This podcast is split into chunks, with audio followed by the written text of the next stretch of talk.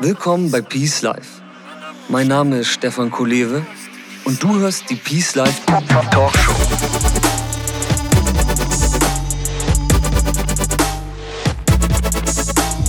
Das Leben ist ein Geschenk. Lass es uns auspacken. Peace Life.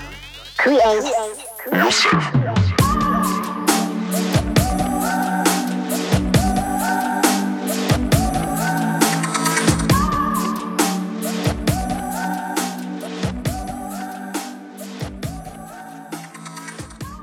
Herzlich willkommen zu einer neuen Ausgabe der Peace Life Talkshow.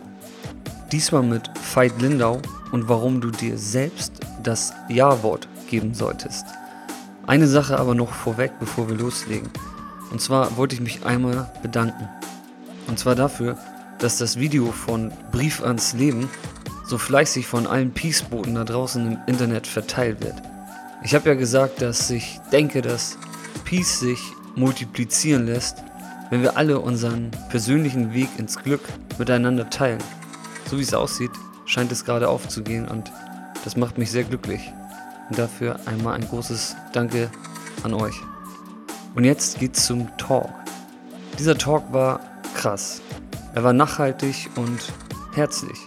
Nicht nur, weil zwei Bücher von Veit in meiner Peace Life Bibliothek stehen, oder weil Veit meinen Wortschatz um den Begriff Schöpfungsstau erweiterte.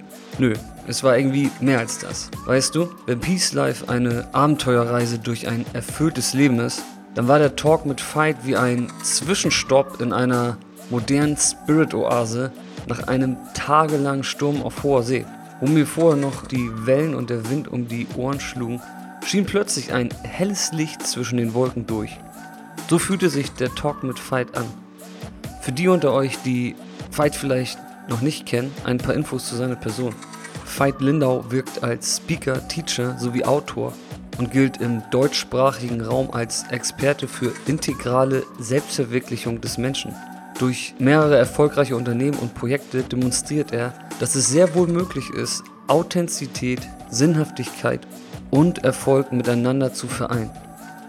Seine Bücher Heirate dich selbst und Seelengevögelt sind Bestseller und Kult und seine Vorträge sowie Seminare gelten als inspirierend und positiv fordernd. Doch heute geht es ein bisschen mehr um die persönliche Story von Veit. Du wirst erfahren, was Veit in den Himmel schreiben würde, damit es die ganze Welt sehen kann und auch, warum wir Brüder im Tattoo sind.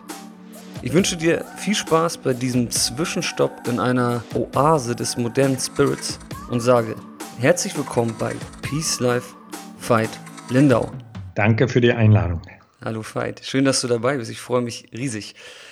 Ich habe in der Vorbereitung ein bisschen gestöbert, war auf deiner Facebook-Seite und dort bezeichnest du dich als Realizer. Welche Idee oder Botschaft steckt hinter dieser Bezeichnung? Ich habe mich einfach irgendwann in meinem Leben gefragt, worin ich wirklich richtig gut bin. Und es stellt sich so raus, dass meine Aufgabe darin zu bestehen scheint, Menschen zu helfen, erst nochmal äh, wirklich tiefer und noch klarer herauszufinden, was sie wirklich wollen.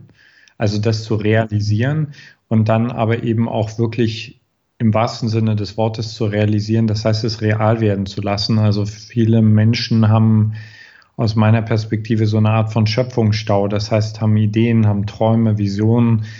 Die Kunst liegt für mich daran, sie wirklich umzusetzen und äh, darin zu unterstützen, auch wirklich zu ermutigen, aber auch manchmal so liebevoll von hinten etwas äh, Rückenwind zu geben. Das mag ich sehr und das kann ich gut. Das klingt gut und ich kenne ja auch deine Arbeit, deswegen kann ich auch sagen, okay, ja, das stimmt, habe ich schon mitbekommen, dass du das gut kannst. Du hattest gerade gesagt, Schöpfungsstau, finde ich, ist ein witziger Begriff. Hattest du diesen Schöpfungsstau auch, als du am Anfang deiner Arbeit standest? Und wenn ja, wie bist du damit umgegangen? Ich würde sagen, den, seitdem ich bewusst, halbwegs bewusst unterwegs bin auf dem Planeten, habe ich diesen Schöpfungsstau. Äh, ich glaube auch mittlerweile nicht mehr daran, dass der sich irgendwann komplett auflöst, weil äh, für ein kreatives Wesen ist es aus meiner Sicht völlig normal, in dir immer wieder eine Ahnung davon zu haben, dass das Leben noch größer, noch freier sein kann, also dass auch wirklich Visionen in dir ankommen. Ich würde sagen, ich, äh, ich habe mich mittlerweile, mittlerweile bin ich in Frieden damit, dass es so ist und habe Wege gefunden, wann immer da etwas noch Größeres, noch Schöneres in mir ankommt, dem möglichst schnell einen möglichst sanften Geburtsprozess zu ermöglichen. Ah, das klingt spannend. Ja, es gab auch definitiv äh, Zeiten, wo ich das als sehr schmerzhaft empfunden habe, also wo ich wirklich einfach, also wirklich physisch das Gefühl hatte, ich sitze auf so viel Kraft und ich krieg's, ich krieg die PS nicht auf die Straße, und wo ich, äh, wenn mich damals Menschen gefragt haben, Veit, was ist es denn, eigentlich nur stammeln konnte. Das heißt, ich weiß auch, wie schmerzhaft es sich anfühlt, wenn du einfach nur spürst, da ist noch eine Menge in dir, aber du kriegst es noch nicht wirklich zu, richtig zu greifen. Für mich beginnt der eigentliche Spaß der Schöpfung, wenn ich anfange zu erkennen, was die Schöpfung, was das Leben wirklich in mich gepflanzt hat und äh, mit, mit dem anfangen zu co-kreieren. Okay, viele Worte, viele wichtige Worte auch. Ich versuche mal eins da jetzt mal rauszugreifen. Diesen, diese PS auf die Straße kriegen, hast du jetzt gerade gesagt. Und das, was du gerade beschrieben hast, also ich kann jetzt nur für mich sprechen und das kenne ich auf jeden Fall auch, dieses ja, die PS noch nicht auf die Straße manchmal zu kriegen und da staut sich was an. Wie, wie hast du denn oder was für Tricks hast du da oder für Erfahrungen hast du, was man damit machen könnte dann? Weil du ja auch gesagt hast, das ist so auch ein körperliches Empfinden, ja, was einem manchmal da irgendwie blockiert und bremst. Na, für mich beginnt es damit, bereit zu sein, ehrlich zu sein und das wirklich alles zu fühlen. Äh, also äh, ich sehe, ich sehe bei vielen Menschen, dass sie sich dann eher ablenken, weil dieser Zustand zu spüren, hey, ich lebe mich noch nicht wirklich ganz oder vielleicht in vielen Stellen noch gar nicht, der ist, der ist wirklich unangenehm auf vielen verschiedenen Ebenen. Ja, der kann physisch wehtun, der kann aber vor allen Dingen see seelisch wehtun. Und wir sind ja so eine Ablenkungsgesellschaft. Ja, also wir schauen uns dann lieber noch eine Serie im Fernsehen ein oder trinken ein Bierchen mehr, damit wir das nicht fühlen. Also für mich beginnt der Prozess wirklich damit, innezuhalten und mir ehrlich einzugestehen, ich, ich bin nicht wirklich in meiner Spur, ich lebe nicht wirklich meine Kraft. Und das Schöne für mich ist, deswegen heißt unsere Firma auch Life Trust, also ich habe ein tiefes, tiefes Vertrauen in das Leben. Also wenn wir bereit sind, dem Ruf des Lebens in uns zu lauschen, dem Raum zu geben, dann will das Leben ja mit uns kooperieren.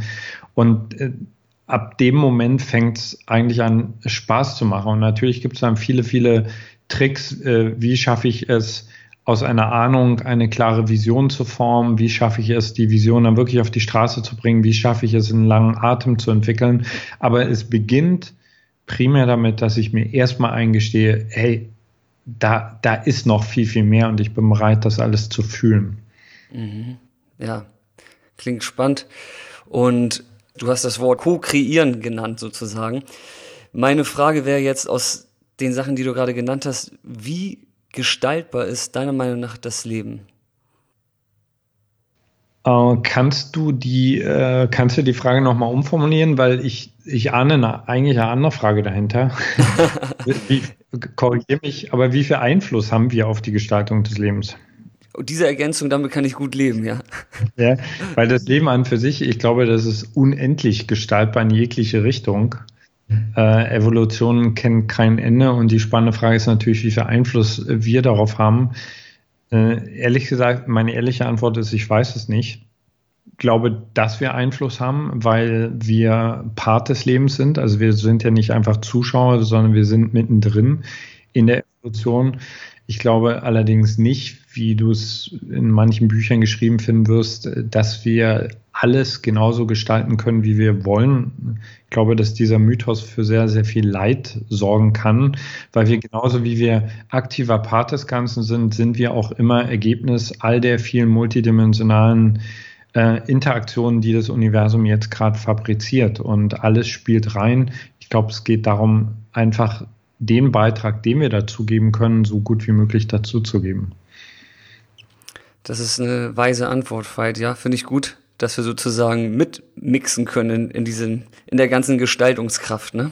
Ja, man wird ja älter. Ne? Also ich habe auch, ich habe auch, also wenn ich mir so äh, Tapes oder Tagebucheintragungen von mir äh, anschaue, von was weiß ich, also 25 war, da muss ich jetzt schon schmunzeln, weil diese Konzepte von wegen, hey, ich kreiere mir hier voll meine Realität, die klingen natürlich total verführerisch und für unser Ego äh, sehr, sehr überzeugend, aber es ist eigentlich absurd. Es ist absurd, ja. Also wenn wir uns einfach nur einen einzigen Tag anschauen, wie viele Dinge da auf uns, ich brauche bloß auf einer Bananenschale auszurutschen, dann, dann verändert sich meine Realität komplett. Komplett, ja. Mhm. Ja, ich hatte das gerade aufgegriffen, auch, auch spontan jetzt außerhalb meiner Fragen äh, hier, weil du das eben gerade auch angesprochen hast, dieses Kreieren. Und für mich ist dieses Thema eigentlich auch immer so spannend, weil das Leben ja halt kein fester Zustand ist und mhm. was keinen festen Zustand hat, bedeutet ja im Prinzip, dass es auch irgendwo immer eine Veränderung ermöglicht in dem Sinne, ja. Und das habe ich mal interessiert, wie du das siehst, aber ich, ich kann dir Sache folgen und ich glaube, du spielst da auch diese ganzen Bücher und Sachen an, die, die das halt so ein bisschen provokativer irgendwie darstellen, dass man halt wirklich irgendwie so gestalten kann, wie man lustig ist entweder so oder das andere Extreme sind halt die, die sagen, oh Gott, wir haben überhaupt keine Wahl, ja. was ich äh, äh genauso, genauso für überspitzt halte. Ja, ja, sehr gut. Wir heben mal die philosophische Ebene ein bisschen, äh, lüften die mal ein bisschen. Und zwar, ich lebe ja in meinem fiktiven Peace Life auf äh, Peace Life Island und da steht eine riesengroße schwarze Pyramide, ja. Und oben auf der Spitze, ja, haben wir jetzt ein, so ein ja, so einen Lichtstrahl installiert, mit dem es möglich ist, für eine Woche etwas in den Himmel zu schreiben, ja, was die ganze Welt sehen kann. Veit, meine Frage. Was würdest du in den Himmel schreiben? Was die ganze Welt sehen kann. Für eine Woche, genau. Ja. Ich glaube, es wäre eine Frage. Es wäre die Frage, hast du schon genug geliebt? Das ist eine gute Frage. Hast du schon genug geliebt? Mhm. Ja, weil äh, also, weißt du, ich bin vorsichtig geworden damit, äh, irgendwelche Aussagen zu treffen, aber ich, bis jetzt hat eigentlich fast jeder Mensch, dem ich die Frage gestellt hat, ist zumindest nachdenklich geworden und findet dann, glaube ich, schnell Ecken in seinem Leben, wo wir noch nicht genug lieben. Also sei es uns selbst oder sei es unsere Nachbarn und ähm, also wenn du mich fragst, das fehlt, äh, fehlt am allermeisten auf unserem Planeten. Mhm. Finde ich gut. Ich glaube, damit kann ich leben, auch wenn das mehr als eine Woche im Himmel steht. Ne? Ja. Ja, finde ich gut. Wie, wie hast du denn für dich da dein, was ist denn da dein, dein ich sag mal, dein, dein Liebesbarometer oder Thermometer, wie du diese Antwort für dich messen kannst? Es fängt ja mit der spannenden Frage an, womit wir dann wieder fast bei der Philosophie werden. Also was ist, was ist da eigentlich Liebe? Also also ich durfte für mich lernen, dass Liebe nicht immer nur bedeutet, Ja zu sagen. Manchmal bedeutet Liebe auch streng zu sein, Grenzen zu setzen. Aber äh, ich weiß ja nicht, wie es dir geht, Stefan, aber ich habe das Gefühl, es gibt in mir eine Stimme und nennen wir sie jetzt einfach mal die Stimme meines Herzens. Wenn ich zum Beispiel aus der Begegnung mit dir jetzt rausgehe, äh, dann kann ich mich fragen, habe ich super schlaue Antworten gegeben oder ich kann mich fragen, habe ich genug geliebt? Habe ich jetzt zum Beispiel, während ich mit dir spreche, innerlich äh, auch die Menschen auf dem Schirm, die das, die das hören werden. Ja, und äh, allein jetzt zum Beispiel mich daran zu erinnern und mir dessen bewusst zu werden, verändert was in mir. Und äh, ich habe mich einfach oft schon, äh, eigentlich schon als, keine Ahnung, ich glaube mit zehn oder elf fing das an, immer wieder der Frage gestellt, okay, wie kann ich denn am besten mit meiner Sterblichkeit dealen? Und die, die, die beste Antwort, die ich bis jetzt gefunden habe, ist, äh, ich, ich glaube, ich werde dann irgendwann in Frieden loslassen können, wenn ich, wenn ich zutiefst geliebt habe. Und äh, wenn ich zum Beispiel heute Abend mir die Frage stelle, die stelle ich mir jeden Abend und den Tag nochmal rekapituliere, dann gibt sie mir die Stimme des Herzens, die ganz klar sagt, hey, guck mal an der Stelle in dem Gespräch mit dem Mitarbeiter, nee, das, das hättest du noch liebevoller hinbekommen da warst du nicht ganz präsent, da warst du hart mit dir selbst. Also ich glaube, wir wissen das alle. Mhm. Ja, da, da auch wieder wahrscheinlich das, was du auch am Anfang schon gesagt hast, der, der Kontakt auch zu uns selbst, der ja. fördert das in dem Sinne auch, dass wir das besser hören können, ne? Dieses Signal. Mhm. Ja, ist eine schöne Frage und da du ja da auch wieder was sehr Philosophisches eingebracht hast, da nochmal eine philosophische Gegenfrage. Ich habe hier ein Buch stehen, das ist von zwei Seiten geschrieben. Das ist einmal von Gerhard Hüther und auf der anderen Seite von Mike Moasik, glaube ich. Und das heißt, die, die Liebe ist ein Kind der Freiheit. Und auf der anderen Seite heißt das, die Freiheit ist ein Kind der Liebe. Ich weiß nicht, ob dir das mhm. Buch was sagt, aber es ist mir jetzt gerade spontan eingefallen. Was würdest du sagen? Ich würde sagen, übrigens alle Antworten, die, die bei mir philosophisch klingen, sind ehrlich gesagt zutiefst pragmatisch und praktisch. Also ich, ich, ich erlebe mich als einen sehr einfachen Menschen und äh, ich bin nicht so ein äh, Theoretiker. Also alles, was ich sage, kommt bei mir wirklich aus der, ich sage jetzt mal aus der Alltagspraxis. Und zudem würde ich zum Beispiel sagen, äh, ich glaube, dass Liebe und Freiheit letzten Endes wie zwei Facetten eines Diamanten sind. Ja, zu, zu, dem ich zum Beispiel noch Stille hinzuaddieren würde, äh, Frieden, Glückseligkeit.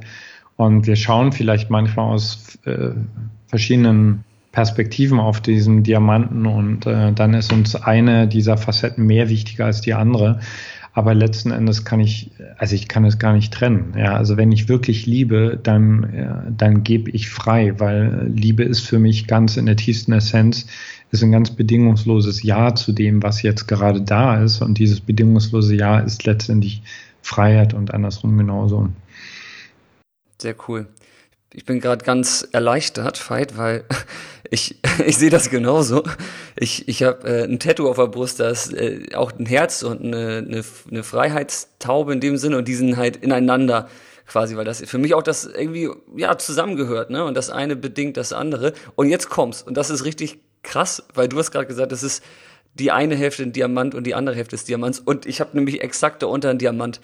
Und jetzt frage ich mich gerade, hast du hier eine Kamera installiert? Wir haben Skype die Kameras aus für die, die zuhören, ja.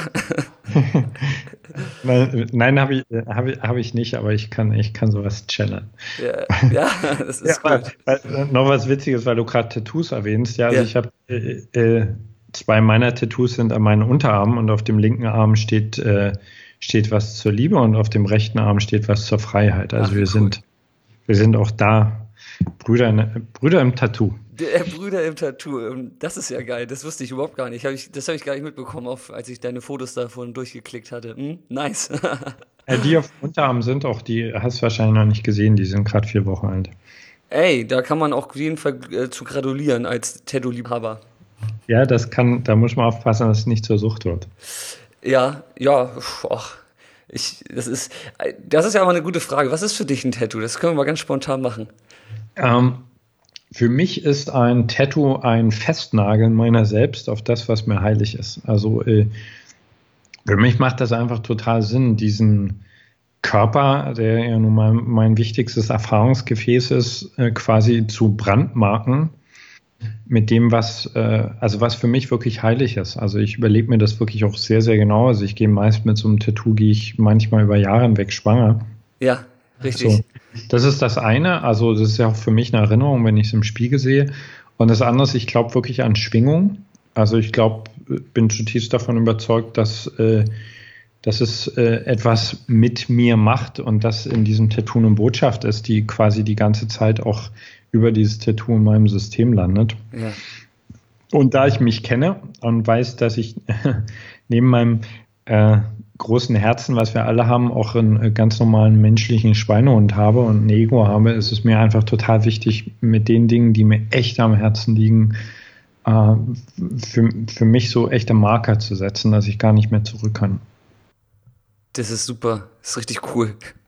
Das ist geil. Man trifft selten wirklich, also ich, ich zumindest habe bis jetzt selten Menschen getroffen, die auch auf Tattoos bezogen so, so eine Einstellung haben, weil das, das ist sehr, sehr deckungsgleich, sehr ähnlich. Also kann ich alles unterschreiben, was du da gerade gesagt hast.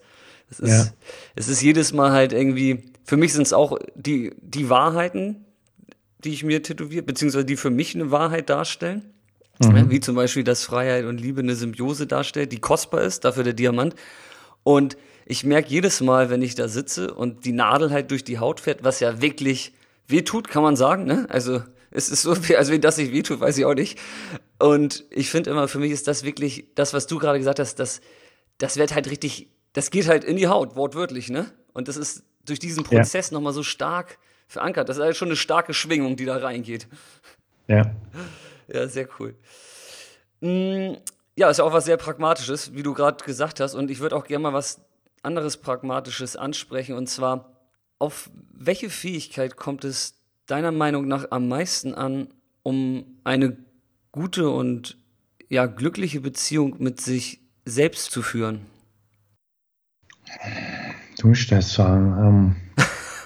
Ähm, ich weiß nicht, ich weiß gar nicht, eine, ob, ob das eine Fähigkeit ist. Ich kann sagen, also für mich war der Beginn einer wirklich guten Beziehung zu mir eine, äh, eine wirklich radikale Erkenntnis. Ich nehme das Wort, äh, Wort Erwachen nicht so gerne im Mund, weil das so spirituell ausgelutscht ist. Mhm. Aber also ein, ein Erwachen war, war für mich zum Beispiel, als ich realisiert habe, ich habe nur mich. Also ich habe im Endeffekt nur mich. Ich, äh, und äh, entweder ich komme wirklich radikal von dem Punkt, dem Leben zu vertrauen und dann kann auch nicht, dann kann ich auch kein Fehler sein. Ja. Äh, oder, oder ich komme von dem Punkt, äh, die ganze Evolution ist eine wunderbare Schöpfung, nur an einer Stelle hat sie geschlafen. Und, äh, und das ist wiederum, das ist eigentlich in sich so arrogant. Also das versuche ich auch immer wieder meinen Klienten klarzumachen. Sich selbst zu abzulehnen, ist eine solche Blasphemie. Ja, ja. Das, äh, und äh, bei mir war es, ich glaube mit 26, das wirklich ganz tief und das war eine schlagartige Erkenntnis, also richtig, die kam in der Nacht bei mir ankam, dass ich eigentlich bis dahin mein Leben lang Wege versucht habe, von mir wegzubringen, äh, wegzukommen. Also auch meine ganzen Selbstoptimierungsversuche oder auch meine spirituellen Ansätze. Es ging eigentlich immer darum, mich, äh, mich irgendwie besser zu machen oder am besten ganz das Ego ganz wegzukriegen. Mhm. Und, und also ich kann wirklich sagen, dass ich in der Nacht einfach realisiert habe, äh, das bin ich, Punkt. Also das darf sich ja entwickeln, aber das bin ich. Und ähm, so, ich glaube, alle Fähigkeiten, die wir haben, weißt du, die, wenn, wenn wir ganz, ganz in der Tiefe Nein zu uns haben, dann werden wir auch all diese Fähigkeiten in der Tiefe gegen uns missbrauchen. Und in dem Augenblick, wenn wir aber so die, in dieses ganz radikale Ja plumpsen, dann sind selbst die, Fähigkeiten, die wir bis eben vielleicht noch als Schwächen gesehen haben, sind plötzlich werden zu stärken. Also ich kann zum Beispiel sagen, ich habe lange, lange versucht, in irgendwelchen Therapierichtungen meine Neurosen auszukurieren, mhm. äh, bis ich irgendwann mal realisiert habe, wer, wer sagt denn, wer in Gottes Namen hat denn überhaupt das Recht und die Kompetenz, etwas als eine Neurose zu bezeichnen? Ich gehe auch nicht in einem Wald und sagt zum Baum, du bist neurotisch, weil du so schief wächst. Ja? Und, und ähm, äh, in dem Augenblick, als ich angefangen habe, das zu erkennen, ich, ich würde nicht sagen, dass sich Neurosen aufgelöst haben, aber sie haben angefangen, sich zu entspannen. Und das war, was gestern noch sich angefühlt hat wie, oh, das ist aber peinlich oder das ist doof, das darf nicht sein, fing plötzlich an, immer mehr seine schönen Seiten, seine wertvollen Seiten zu zeigen. Und ähm, ja, und deswegen glaube ich, ich persönlich, dass es auf dieses radikale Ja ankommt und dann sind wir alle, glaube ich, mit Fähigkeiten noch und noch ausgestattet, uns selbst zu lieben. Mhm. Ja, klingt gut. Erstmal sacken lassen. So ganz kurz, warum ist es so wichtig, Stefan, ist, ich arbeite ja in, in, in einer Szene, äh, wo die meisten Menschen, die zu mir kommen, unglaublich viele Ratgeber schon gelesen haben, gehört haben, etc. Ja. Und was ich immer wieder feststelle, und das habe ich ja selbst auch so erlebt, wir, viele von uns haben so ganz, ganz, ganz in der Tiefe so ein, äh, ein, ein Nein für sich selbst richtig regelrecht reingedrückt bekommen. Äh, also wir sind nicht gut so, wie wir sind. Und das Tragische ist, dass dann plötzlich all diese wunder, wunderschönen Methoden und Traditionen, sowas wie Meditation oder wie Yoga oder keine Ahnung was, alle in, in Gift verwandelt werden, wenn ich sie einsetze, eigentlich um mich äh, zu optimieren. Ja, und, äh, und das ist interessanterweise gerade in der Szene, in der viel von Selbstliebe etc. geredet wird, sehr viel der Fall. Wahnsinn, ja. Das ist auf jeden Fall nochmal ein ganz, ganz anderes großes Fass und Thema, was du da sagst. Das stimmt, ja.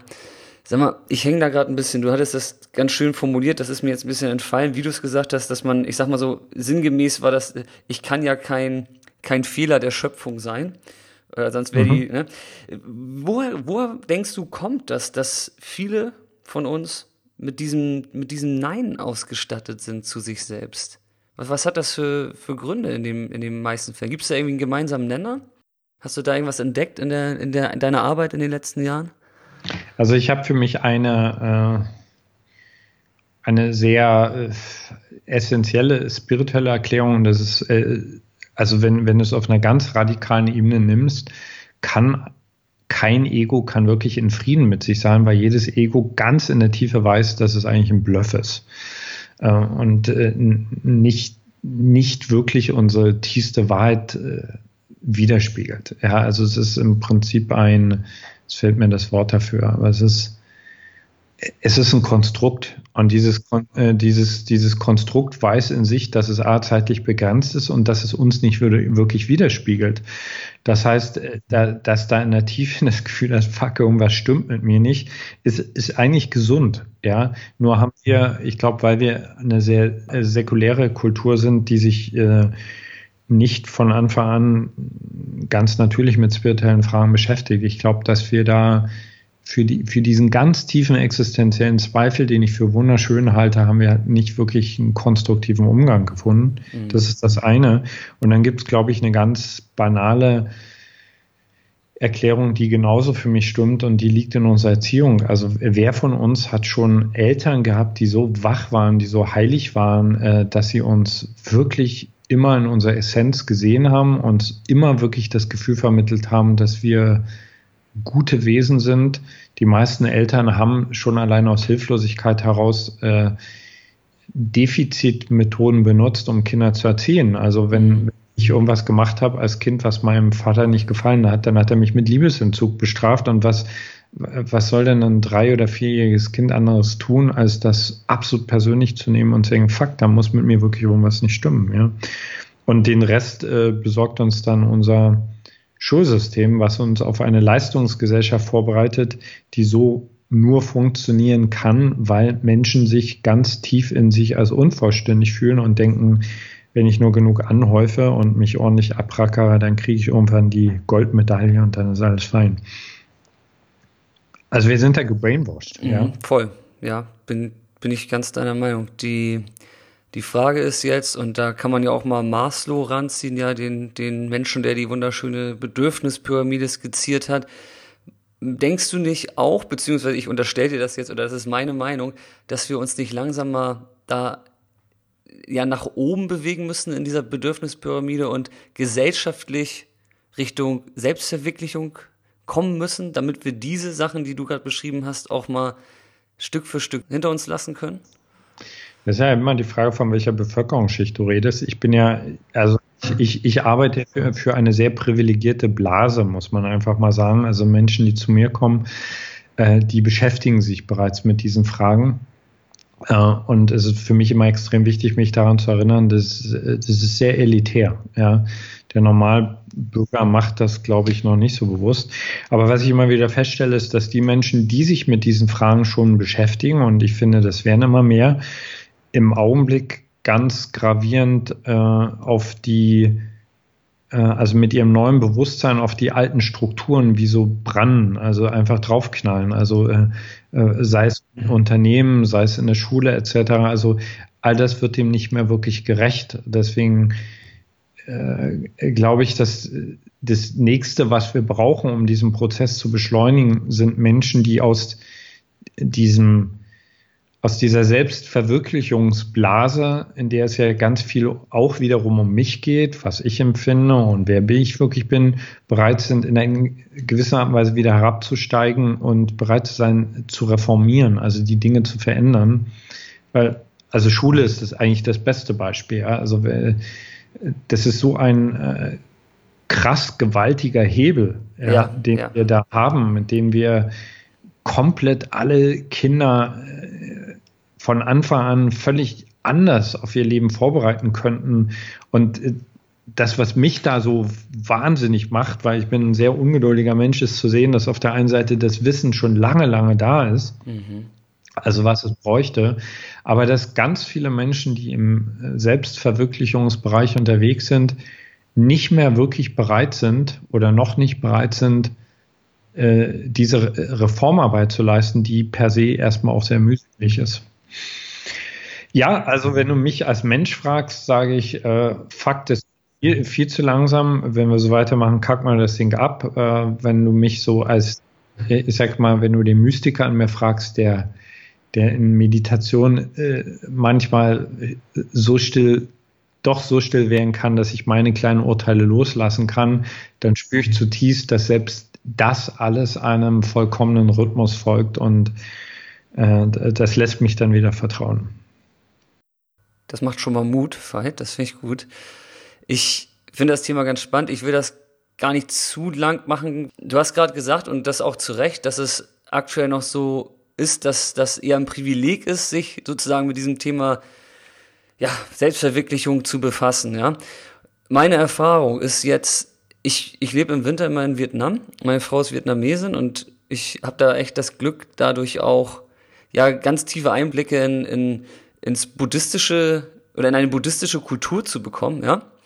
Und die sind bei weitem nicht so materiell privilegiert, wie es bei uns der Fall ist. Dennoch merke ich, dass sie spirituell eine andere Tiefe haben von Grund auf an. Und die, oder das zeigt mir in dem Sinne, dass es möglicherweise, und ja, das einfach so ist, dass wir vielleicht gar nicht, dass es gar kein Privileg äh, sein muss, sich damit zu befassen, sondern dass das meiner Meinung nach eher so eher ein Keim oder ein, ja essentiell eigentlich ist und eigentlich für jeden eigentlich auch möglich ist. Weißt du, worauf ich hinaus will? Äh, ja, klar. Also das sind ja letzten Endes finde ich, also wenn man mal das ganze Primborium beiseite lässt in all den Religionen, sind das ja äh,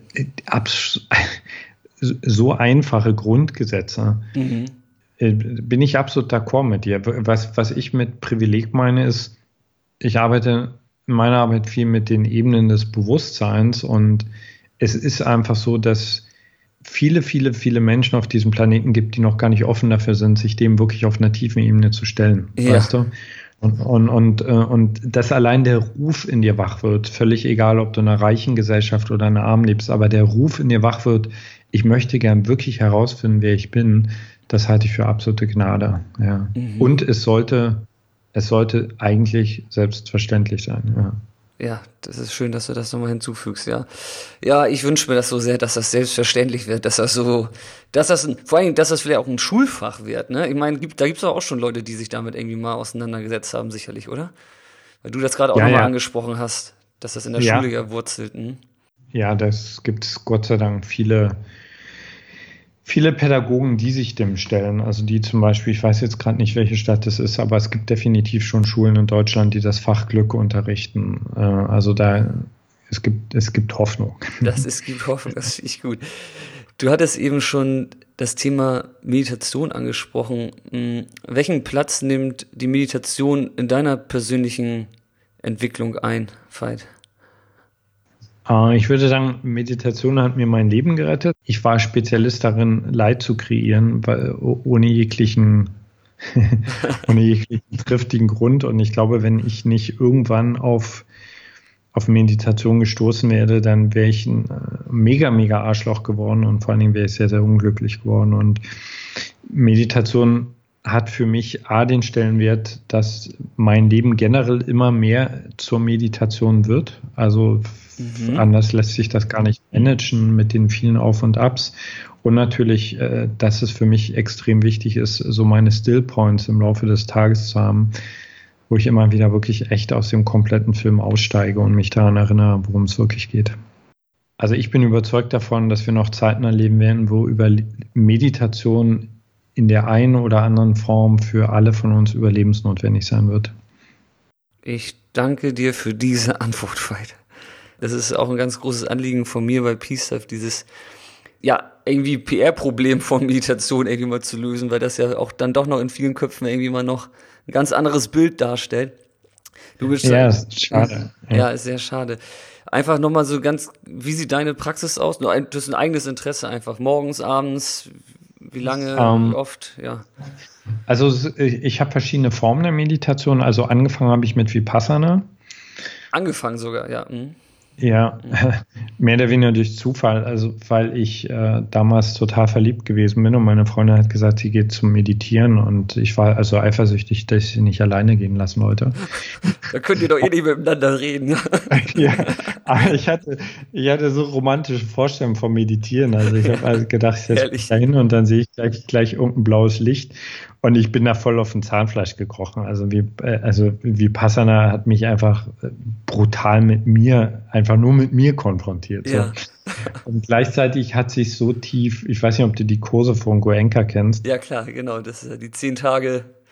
Exakt, die habe ich ein paar Mal gemacht und die haben sich irgendwie so tief in mein System eingebrannt, mhm. dass wie Passana eigentlich, äh, also ganz oft in meinem Daily Life einfach äh, sich sozusagen einschaltet, weißt du? Also wenn ich mhm was passiert und ich krieg Stress oder so, dann merke ich plötzlich, also der erste Impuls ist immer, okay, Atem beobachten, Körper fühlen, Füße, zack, runterkommen. Also das ist das eine, was ich angefangen habe in den letzten Jahren, das zu kombinieren mit, äh, mit Soundtechnologien, weil ich, äh, also ich führe ein äh, ordentlich busy Leben und äh, ich habe dann einfach nach Wegen gesucht, also möglichst schnell, möglichst tief runterzukommen und und für mich die perfekte Kombination ist wie Passana mit, äh, mit bestimmten Soundfrequenzen, die quasi im Gehirn genau den Zustand äh, initiieren, den ich, äh, den ich da haben will. Und dann experimentiere ich. Also was ich jetzt gerade zum Beispiel seit einem halben Jahr mache, ist jeden, jeden Morgen zu tanzen mit verbundenen Augen. Also wirklich frei zu tanzen und äh, merke, dass mir das gerade sehr hilft, äh, innerlich still zu werden und gleichzeitig aber auch in so einen kreativen Flow zu kommen. Mhm. Klingt ja. ein bisschen nach Osho. Ist das da an, irgendwo hergeholt oder? Nee, eher, ich hatte, ich hatte einen schamanischen Lehrer und ich unterrichte noch sehr gern äh, Trance Dance und äh, da kommt es her, ja. Ah, cool. Wow, da, damit habe ich, da hab ich noch gar keine Berührungspunkte ge mit gehabt bis jetzt. Klingt aber auf jeden Fall sehr spannend. Wird jetzt, glaube ich, aber den Rahmen sprengen für unsere kleine Unterhaltung hier. ja. ja, herrlich. Äh, schön, dass du auch Meditation so abfeierst und damit äh, durchs Leben gehst und ja, ich, ich mache immer gern und viel, so viel wie möglich Werbung für Meditation, ja. Ja, auch einfach, ich finde, es ist wichtig, äh, äh, du hast ja schon gesagt, dass es äh, vom Branding her nicht so besonders gut weggekommen ist. Ich finde, Meditation ist einfach super cool. Ja? Also ja, das ist einfach, äh, und, und hat eigentlich überhaupt nichts Spirituelles an sich. Es ist einfach nee. was, was deinen Geist total klärt, was auf allen Ebenen Vorteile mit sich bringt. Also man ist einfach nur bescheuert, wenn man nicht meditiert. Voll, voll richtig, genau so ist es. Ja, es ist auch, und gerade am Anfang, vielleicht für die, die jetzt auch mal, die zuhören, am Anfang ist gerade diese Lernkurve, die Erfahrungs- und Erlebniskurve so schön steil, finde ich, dass man da einfach auch so viel am Anfang rausziehen kann. Also es lohnt sich. das ist witzig. Bei mir war es genau anders. Mein, meine Lernkurve am Anfang, ich habe nur Schmerzen gehabt. Ich habe die ersten zehn Tage nur Schmerzen gehabt. Und wenn mein Meditationslehrer nicht ständig grinsend gesagt hätte, dass das wundervoll ist und dass das ein ganz toller Fortschritt ist. Das, wie Passana ist so, auch wenn man mit Boxen anfängt und dann direkt mit Klitschko in den Ring geht. ja, ja, so ungefähr. Aber dadurch bin ich so irgendwie gleich sehr, was Meditation betrifft, sehr demütig geworden und habe auch heute noch nicht die Erwartung, äh, dass da jede Meditation irgendwelche Blisserfahrungen mit sich bringt. Nee. Ja. Nee. Ja, wie du auch so schön gesagt hast, spannend wird es erst, wenn das Leben zur Meditation wird. Ja. Und genau, das ist ja, ja, das ist eigentlich die wahre Schönheit auch an der Meditation, wie ich finde zumindest. Ja, Aber das ist auch noch ein Weg, ein ganz. Wie bitte? Für Partnerschaft. Also ich wäre mit meiner Frau definitiv nicht mehr zusammen, wenn wir beide nicht jeder für sich seine Form der Meditation gefunden hätten. Ja, stimmt, auch ein ganz, ganz wichtiger Punkt, ja. Das ist, das ist spannend. Okay, deine Frau ist also auch voll in, im Meditationsthema drin. Die ist so eine natürliche Mystikerin, die widersetzt sich allen Methoden, die hat so ihre Art. Witzig, ja. Meine Frau auch, das ist ja echt witzig. Da haben wir aber ganz gute äh, Counterparts bekommen. haben wir Glück gehabt. ja. Äh, du hattest eben noch mal ganz kurz das Thema Arbeitspensum angesprochen. Da wird mich mal als auch jemand, der sich auch gut viel auflädt, mal interessieren, wie machst du es, dass das Arbeitspensum und deine persönliche Entwicklung sich nicht allzu sehr in die Quere kommen? Indem ich das nicht trenne. Also für mich ist, äh, für mich ist meine Arbeit mein Leben und mein Leben ist meine Arbeit und äh, also wenn du jetzt äh, zum Beispiel, wenn, wenn, du bei uns in einem normalen Business-Meeting dabei wärst, da passieren auch Prozesse. Wir sind immer radikal ehrlich. Äh, das heißt, ich bin, ich bin eigentlich immer auch in meinem eigenen Prozess und das kann ich nicht trennen, ja. Will ich auch gar nicht. Okay. Aber das bedeutet ja nicht eigentlich, dass Stress ausbleibt oder so. Ich meine, ich, ich arbeite ja auch im Prinzip einen ähnlichen Job wie du als, als Coach und hier mit der Talkshow, aber es gibt ja doch Sachen, also zumindest bei mir, die ich tun muss, die jetzt damit eher nicht so viel zu tun haben, ne? Was weiß ich. Treffen mit der Steuerberaterin, E-Mail schreiben und da kommen, die Dinge summieren sich ja, ne? Und manchmal ist das so ein Strudel, wo man dann merkt, so, wow, jetzt mal ausbremsen. Aber das mhm. hast du sozusagen irgendwie ähm, irgendwann entwickelt, sozusagen ein Gefühl dafür, oder? Ich finde es gerade interessant, weil ich da, weißt du, ich finde es interessant, ich kenne halt Manager oder so, die ich auch gecoacht habe und die, die haben jetzt aber nicht so viel Wert, legen nicht so viel Wert auf Spirit und persönliche Entwicklung. So, ne, das Arbeitspensum ja. das Wichtigste. So, aber bei jemandem wie dir, der jetzt auch, der, da ist ja nun mal auch das Thema Entwicklung wichtig, so wie bei mir halt auch. Und ich finde es schon herausfordernd, so, auch wenn das trotzdem eins ist irgendwie. Es ist, es ist extrem herausfordernd. Also wir sind zum Beispiel in den letzten viereinhalb Jahren äh, extrem gewachsen, also wirklich exponentiell gewachsen und äh, von der Selbstständigkeit ins Unternehmertum. Also ich bin, äh, ich würde auch definitiv nicht sagen, dass ich da bereits eine optimale Balance gefunden hätte. Mhm. Äh, also das, ich sage mal so, das Pensum, was Andrea und ich jetzt zum Beispiel seit, seit viereinhalb Jahren haben, das ist nur zu fahren, weil wir, weil wir total mit unserer Passion dabei sind und weil das, also weil wir es wirklich als unseren Auftrag ansehen und gleichzeitig würde ich sagen, da habe ich noch ganz, ganz viel zu lernen. Also wirklich auch zu lernen, abzugeben, zu delegieren etc. Mhm. Schön, das, das sagt mir jetzt schon mehr auf jeden Fall. Das gibt mir auf jeden Fall das Gefühl auch, dass, dass das für dich auch nicht so ein Thema ist, was jetzt einfach so, ja, so machen wir es und easy. Nee. ist gut. Nee. nee. Ja, sehr gut. Veit, wir sind jetzt schon so Richtung Ende des Talks und ich habe noch eine Frage an dich und zwar ein bisschen, ich muss ein bisschen zurückspulen und mich würde mal interessieren, welchen Rat würdest du den 18-jährigen Veit aus heutiger Sicht geben, um ein glückliches Leben zu führen? Schöne Frage. Um also der 18-jährige Veit ist, ist instinktiv sehr unglücklich gewesen, ohne, ohne richtig zu wissen, warum. Und ich würde ihm auf der einen Seite gern Mut zuflüstern. Ich würde ihm gerne einfach, also ich habe einfach damals das Gefühl gehabt, ich, irgendwas stimmt mit mir nicht, ja. Ähm, Mut zu flüstern, dieser Unzufriedenheit zu vertrauen. Und auf der anderen Seite würde ich ihn ermutigen, noch viel schneller, noch radikaler starke und wache Menschen aufzusuchen. Also ich glaube, was, was uns allen ganz, ganz gut tut und was total wichtig ist, in, in den verschiedenen Phasen unseres Lebens immer wieder erkannt zu werden von Menschen, die schon ein Stück weiter sind. Und ja, also such dir gute Lehrer, wäre mein Rat. Ja. Das klingt gut. Ja, danke für diese Antwort. Sehr, sehr spannend, sehr aufschlussreich.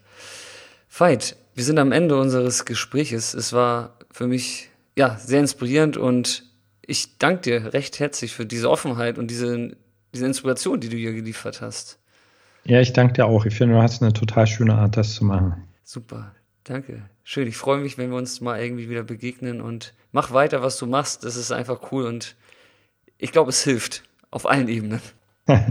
ich, das wünsche ich mir natürlich und äh, auch dir. Also ich finde, finde die Art und Weise, wie du für viele Gespräche, aber du hast wirklich eine sehr, sehr schöne Art, also äh, Raum zu geben und es zu öffnen für das, was dahinter ist. Ja, das mag ich sehr. Danke. Danke, danke fürs Kompliment. Bis dann. Gut, ciao. Und bei dir bedanke ich mich fürs Zuhören. Ich hoffe, du konntest einiges für dich mitnehmen. Und wenn du auch der Meinung bist, dass wir alle mehr Peace gebrauchen könnten, dann teile diesen Talk doch bitte auf Facebook. Denn alles, was wir teilen, wird mehr. Und besuche auch gern peacelife.de Dort findest du weitere Talks und Tipps, um dein ganz persönliches Peace Life zu gestalten. Und mit deiner E-Mail-Adresse kannst du dich dort auch für den Peace Life Newsletter anmelden. Damit wirst du Teil unserer Mission eines modernen, erfüllten Lebens und bleibst immer auf dem Laufenden, was es bei Peace Life so gibt. Ich würde mich freuen, dich dort zu sehen. Bis zum nächsten Mal, dein Stefan Kulewe vom Peace Life.